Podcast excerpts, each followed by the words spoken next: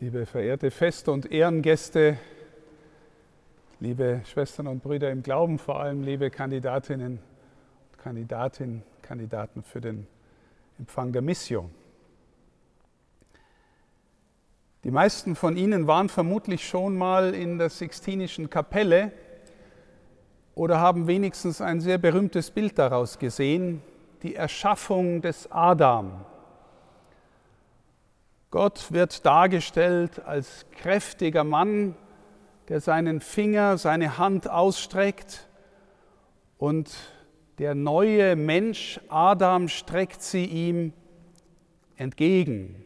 So sieht der Künstler die Erschaffung des Menschen. Und ich bin an dieses Bild erinnert worden, weil sie das Evangelium gewählt haben von der Berufung des Zöllners Matthäus. Auch dafür gibt es ein berühmtes Bild von Caravaggio, berühmter italienischer Künstler. Und äh, Caravaggio zeichnet Jesus, wie er dem Matthäus begegnet, inmitten einer Menge von Leuten, die an einem Wirtshaustisch sitzen. Und er ruft ihn, und das Interessante ist, mit derselben Handgeste, wie Gott den Adam erschafft. Ich bin erst äh, heute Nachmittag auf dieses Bild gekommen, sonst hätte ich es mitgebracht, aber Sie können es googeln. Caravaggio, Berufung des Matthäus.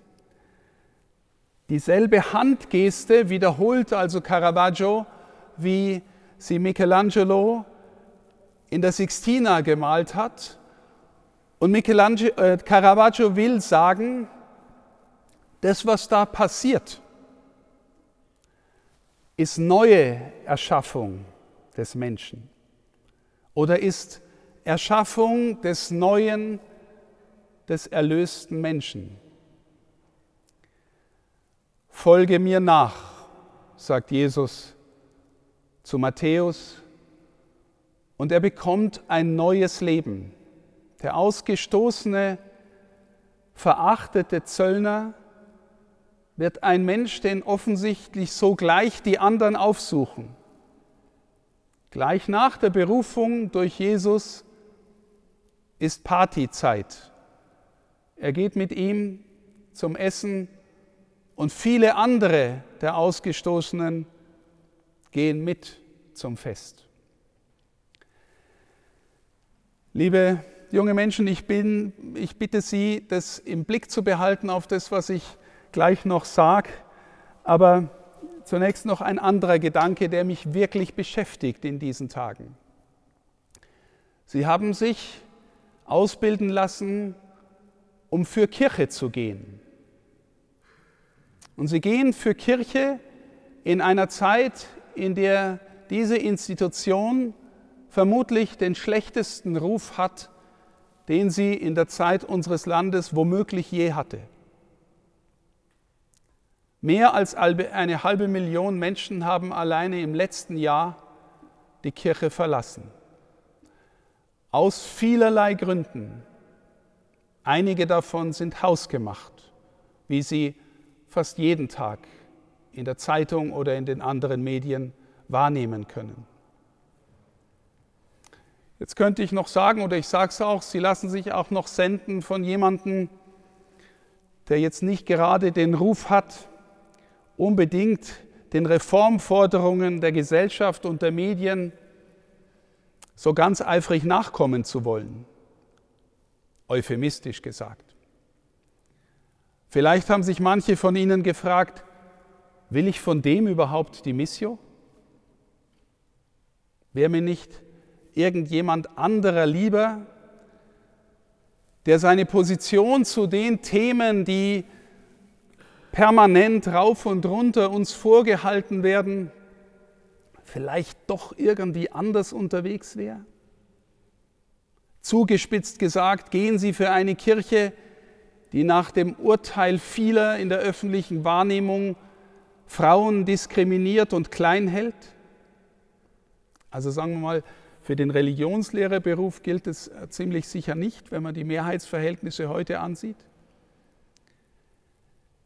Sie gehen für eine Kirche, der nachgesagt wird, dass sie von sehr machtorientierten Männern geleitet wird, die diese Macht nicht aus der Hand geben wollen.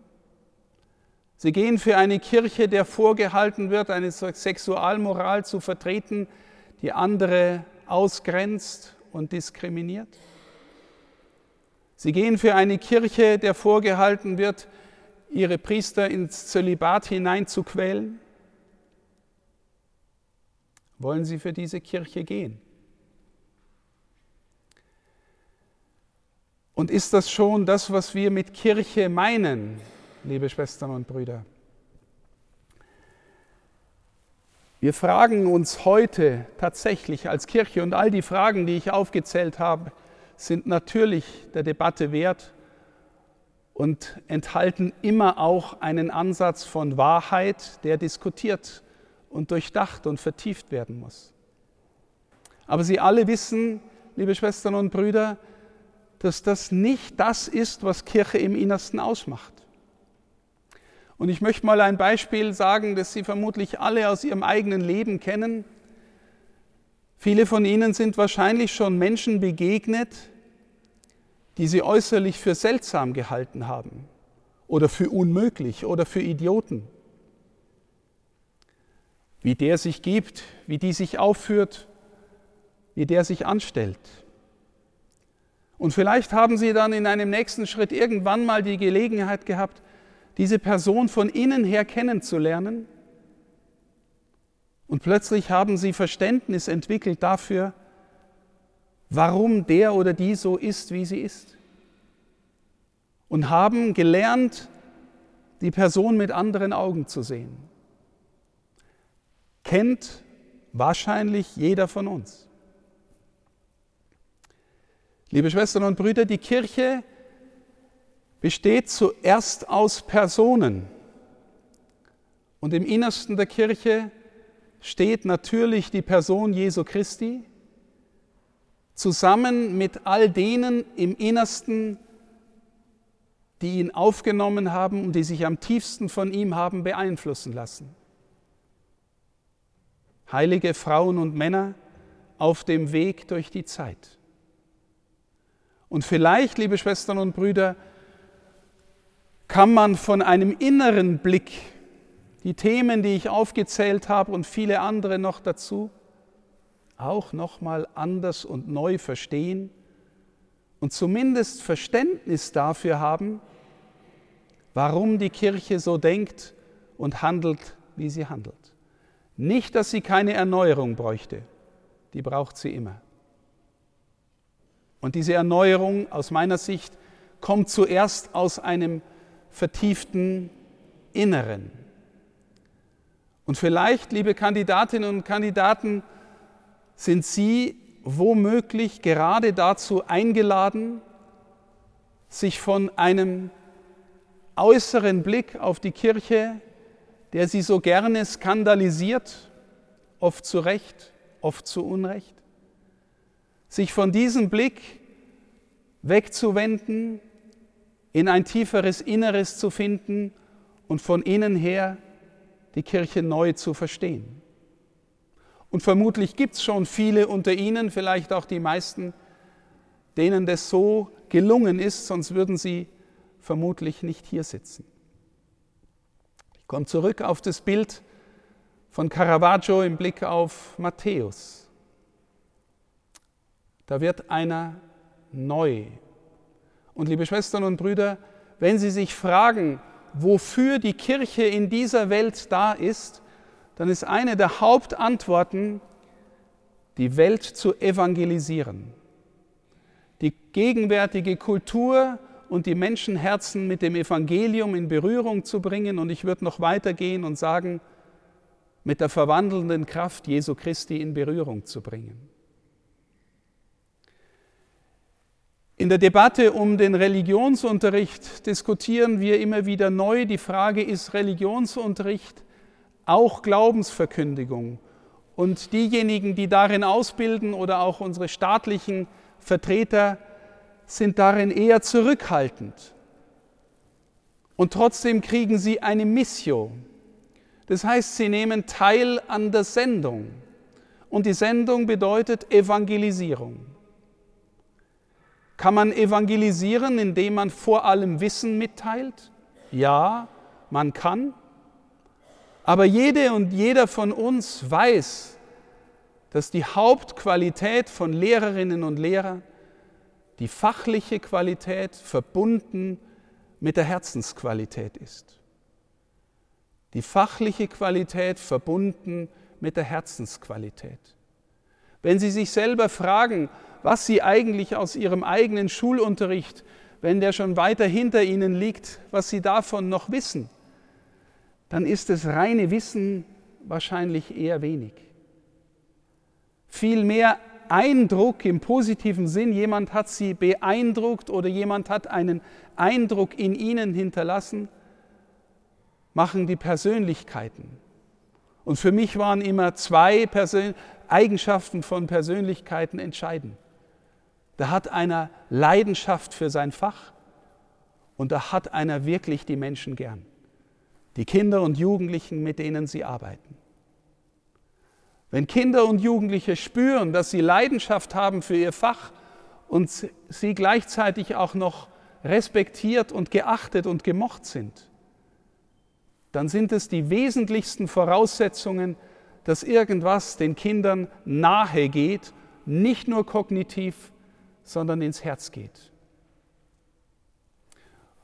Und wenn ich nochmal zurückkommen darf auf die Szene mit Caravaggio, ich wünsche mir, liebe Schwestern und Brüder, dass Sie von dem, der die Mitte unseres Glaubens ist, nicht nur in der Dimension des Wissens reden, sondern so, dass die Schülerinnen und Schüler spüren, der oder die, der da redet, der kennt den auf geheimnisvolle Weise, von dem er da spricht. Der spricht von dem so, dass man spürt, er hat ihn im Herzen. Es ist mehr als nur Wissen.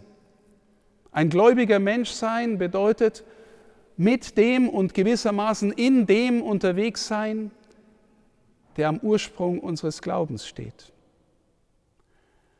Und wenn eine der kostbarsten Erfahrungen von Lehrerinnen und Lehrern ist, prägen zu können, im guten Sinn, nicht manipulativ, im guten Sinn prägend sein zu können, dann, wenn sie aus dem Herzen von dem ihr Wissen weitergeben, der sie selber im Herzen berührt hat. Ich wünsche Ihnen sehr, dass Sie mit der Stelle, die Sie ausgewählt haben und, oder die uns die Kirche am heutigen Tag gibt, und Sie haben als Überschrift über Ihr Liedblatt und Gottesdienstbegleitungsblatt Folge mir nach drüber gesetzt aufgrund dieser Schriftstelle. Wenn es Ihnen gelingt, dem einen oder anderen Schüler ins Herz zu legen, dass es jemanden gibt, dem nachzufolgen sich lohnt, weil daraus wirklich befreites Leben kommt, weil daraus wirklich ein heileres Herz kommen kann, weil daraus wirklich Leidenschaft für eine Sinnerfahrung kommen kann, die es nirgendwo in der Welt anders gibt. Wenn Ihnen das gelingt, dann gelingt auch ihr Leben als Religionslehrerin und Religionslehrer. Es gehört mit zu den erfüllendsten Erfahrungen in diesem Dienst. Den wünsche ich Ihnen, diese Erfahrung wünsche ich Ihnen, trotz allem, was in der Kirche auch noch passiert und auch noch diskutiert wird.